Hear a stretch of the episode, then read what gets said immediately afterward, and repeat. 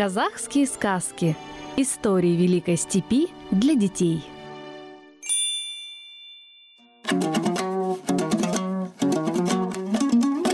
Сорок небылиц. Правил степью жадный и свирепый хан. Наскучили ему воинские походы, пиры, охота, буйные игрища. И тогда разослал он во все концы степи вестников с неслыханным да то ли кличем. Кто расскажет хану без запинки сорок небылиц, не проронив ни слова правды, тот получит полный мешок золота. Но горе тому, кто запнется в рассказе или вставит в него хоть одно правдивое слово. Хан бросит его в темный зиндан и уморит там голодной смертью.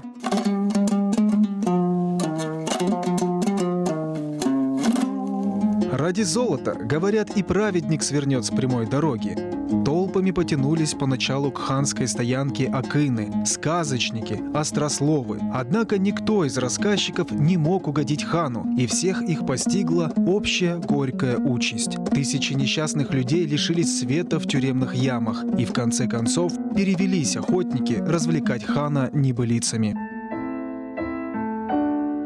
Темнее, чем осенняя ночь, лежал хан в своих покоях, развалясь на изукрашенном ложе.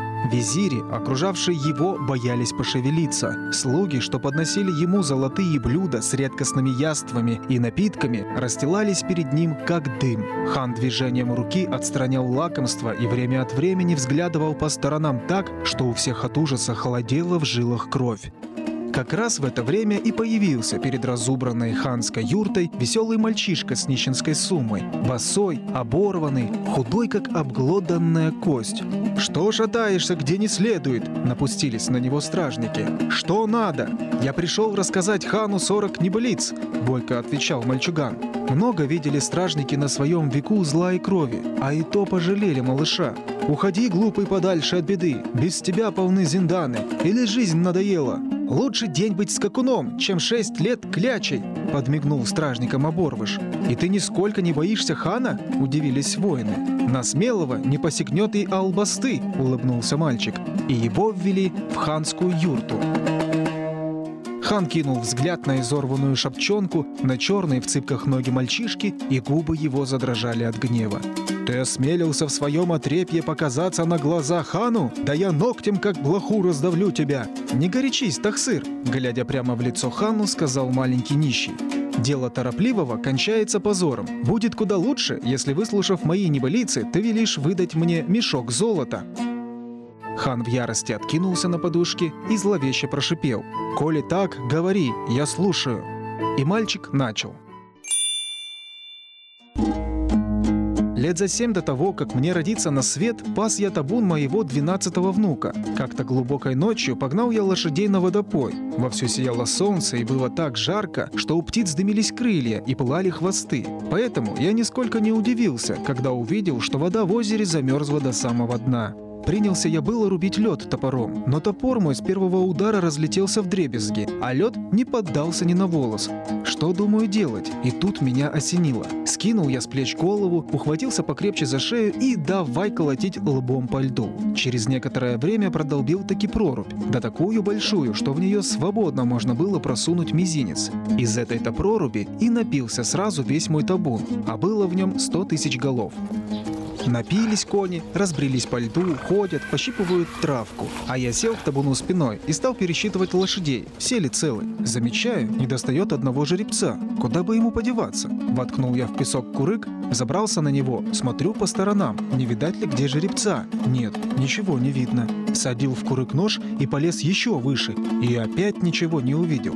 Тут мне вспомнилось, что с детства у меня была привычка вместо серы жевать иголки. Достал я из-за губы иголку, вонзил ее в черенок ножа и, будь что будет, снова полез вверх. Может, сутки карабкался, может, месяц, а как заглянул в иголье ушко, так сразу и увидел пропавшего жеребца.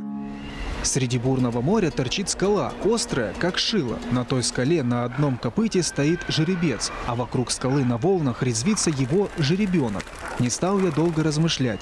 Сел верхом на курык, гребу ножом, как веслом, да и поплыл по морю. Плыву, плыву, а все не с места. Тогда пересел я на лезвие ножа, оттолкнулся от морского дна курыком и вмиг оказался возле скалы. А курык, будто железный, пошел на дно.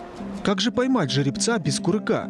Свил я из песка аркан, накинул на коня, вскочил задом наперед в седло, положил перед собой жеребенка и поскакал по морю обратно. Полпути уже проехали, как вдруг конь споткнулся о волну и стал тонуть. Ох, думаю, сбывается пословица. Если неудачнику и посчастливится попасть на пир, так у него, как назло, хлынет носом кровь. Ну да я не растерялся. Быстро-быстро перебрался на жеребенка, подхватил на закорке жеребца и помчался дальше. Только я успел на берегу привязать жеребца к дереву, как внезапно мне под ноги с ветки спрыгнул заяц. Я погнался за ним. Заяц побежал влево, а я направо. Заяц бежит быстро, я еще быстрее. На бегу выхватываю стрелу и пускаю в зайца. Попала стрела острием прямо зайцу в нос. Да отскочила и вернулась мне в руки. Тогда я пустил ее тупым концом вперед. Через день она настигла серого и пригвоздила его к камню. Снял я с зайца шкурку, ободрал с него сало и стал собирать в подол кизяк, чтобы развести костер. В это время, что такое? Жеребец мой заржал, забился, захрипел и начал подниматься в воздух. Я опешил сначала, но тут же сообразил, что привязал коня не к дереву, а к шее лебедя. Бросаю на землю кизяки и лечу со всех ног отвязывать бедолагу коня. А кизяки как запищат, как захлопают крыльями, как взовьются под самые облака. Только я их и видел. Оказывается, это перепелок до жаворонков насобирал я полный подол. Все же, хоть и не было у меня топлива, разжег я наконец костер, положил заячье сало в новенький медный казан и поставил на огонь. Гляжу, протекает мой новый казан. Потоками хлещет сквозь его стенки сало. Скоро, пожалуй, и на дне ничего не останется. Пришлось переложить сало в дырявый казан. И, конечно же, из этого казана не вытекло ни капельки жира. Помнится, 10 бычьих желудков наполнил я топленым салом. Пришло мне в голову этим салом смазать свои сапоги. На один сапог сала хватило, а на другой уже не осталось. Забрался я на ночь под казан, да и задремал. С просонок слышу шум, гам, потасовка. Вскочил в страхе. А это мои сапоги затеяли драку. Несмазанный сапог навалился на братца и тузит его без пощады. «Вот тебе жадина, получай! Будешь знать, как загребать и свое, и чужое. Неужели не мог оставить и на меня немного жиру?» Стал я драчунов разнимать. «Да умейтесь вы, злюки! Ишь разбушевались! Не зря говорится, сойдутся два умных, будут с прибылью, а сойдутся два дурака, останутся без глаз. Еле их утихомирил, положил рядом с собой, один сапог по правую руку, другой по левую, и снова заснул. На утро просыпаюсь, нет на месте несмазанного сапога. Убежал, не слух, разобидевшись. Надел я оставшийся сапог на обе ноги и пустился в погоню за беглецом. Бегу день, бегу год, никак не попадается второй сапог. Прибегаю в какой-то аул, а там людей наехало, видимо-невидимо, и еще съезжаются. Кто на быке, кто на жуке, кто на еже, кто на уже, кто на горном козле, а кто на журавле. Начинается пир. Спрашиваю, по какому случаю той? Это отвечают не той, а поминки. По ком поминки? По байскому сынку. Погнал он тому лет семь стада козлов на пастбище, да и пропал без вести. Вот стали слуги обносить гостей блюдами с мясом. И тут я вижу среди них, кого же? Свой сбежавший сапог. Я вскрикнул от радости, а он обернулся на мой голос и оторопел. Чуть блюдо не выронил. Видно, побаиваясь, как бы ему не влетело за побег, стал он мне подставлять блюдо за блюдом и все приговаривал. «Ты пожалел для меня заячьего жира, а мне так ничего для тебя не жалко!» С юрту снеди навалил передо мной. Радуюсь, вот уж когда наемся за себя и за всех своих родичей. Набрал в обе руки мясо и только приготовился пошире разинуть рот, да и растерялся. Ведь у меня не то что рта, так и головы не было. Я забыл ее на озере, у проруби. Прошу сапоги. Голубчики мои, сбегайте за моей головой, не откажите в услуге, я с вами сочтусь. Кинулись сапоги исполнять мое поручение, а я сижу да жду. Пока ждал, гости зубам отдыха не давали. Все мясо съели и блюдами закусили. Мне и крошки не осталось. Уж кому не повезет, тот вымокнет до нитки и в погожий день. Едва я приладил голову, набежали тучи и стали с неба валиться дыни. Хотел я одну разрезать, уже проткнул ножом, да, видать, не рассчитал силы. Провалился нож внутрь дыни. Разыщу нож, пусть для этого пришлось бы мне забраться даже в собственный желудок, поклялся я. Распоясался, ухватился за конец кушака и нырнул вниз головой в дыню. Много дней провел я в неусыпных поисках. Сапоги истоптал, износил шубу, а нож все не находится. Не Неожиданно наткнулся я на какого-то человека. «Что делаешь?» – спрашивает. «Нож ищу».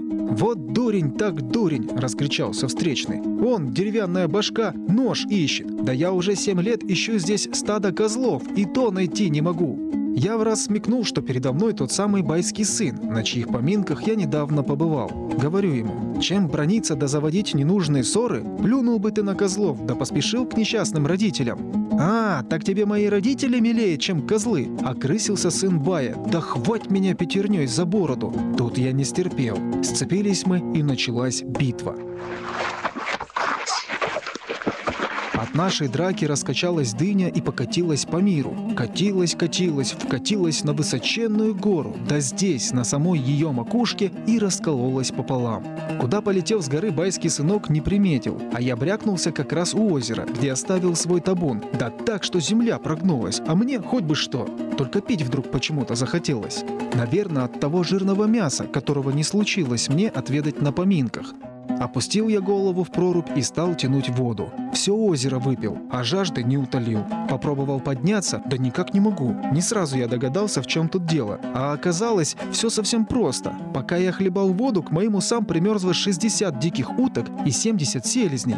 Зачем, подумал я, мне столько дичи? Сунул всех птиц за пазуху, а после променял их на журавля. И нужно тебе знать, великий хан, что хоть и был тот журавль куда выше нара, но пил из колодца воду, даже не наклоняя шеи. «Так верно, тот колодец был совсем мелок!» Внезапно вскричал хан, надеясь сбить мальчишку хоть в самом конце рассказа. Возможно, колодец был не глубок, однако камень, брошенный в него на утренней заре, лишь к ночи достигал воды. Не моргнув глазом, отвечал мальчуган. «Ну, значит, дни в ту пору были короткие», — задергался на месте хан. «Да, пожалуй, дни были короткие, если за один такой день отара баранов проходила всю степь из края в край». Без малейшей заминки последовал ответ. Хан побледнел и прикусил губу, а Аборвыш так закончил свою речь. «Тахсыр, вот я и рассказал тебе по твоему желанию 40 небылиц. Расплатись со мной по совести, а если тебе не жалко казны, я готов рассказать еще 40 раз по 40 небылиц. Ведь слова рождаются из слов, как добрые дела из добрых дел». Корчась от злости, хан кивнул визирям, и те начали насыпать мешок золотом. И чем больше раздувался мешок, тем сильнее корежила хана жадность. Мешок был уже почти совсем полон, как вдруг босоногий поднял грязную ручонку и снова заговорил. «Хан», — сказал он, — «я отказываюсь от золота. Пусть оно остается тебе. Исполни за это лишь одну мою просьбу. Дай свободу узникам, что томятся в твоих зинданах».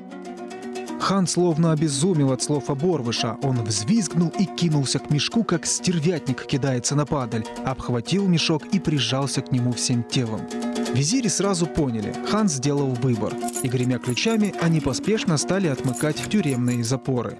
Вскоре все зинданы опустели. Пропал куда-то и нищий мальчишка, рассказчик небылиц. А хана так и не смогли оторвать от мешка с золотом. Он умер через три дня.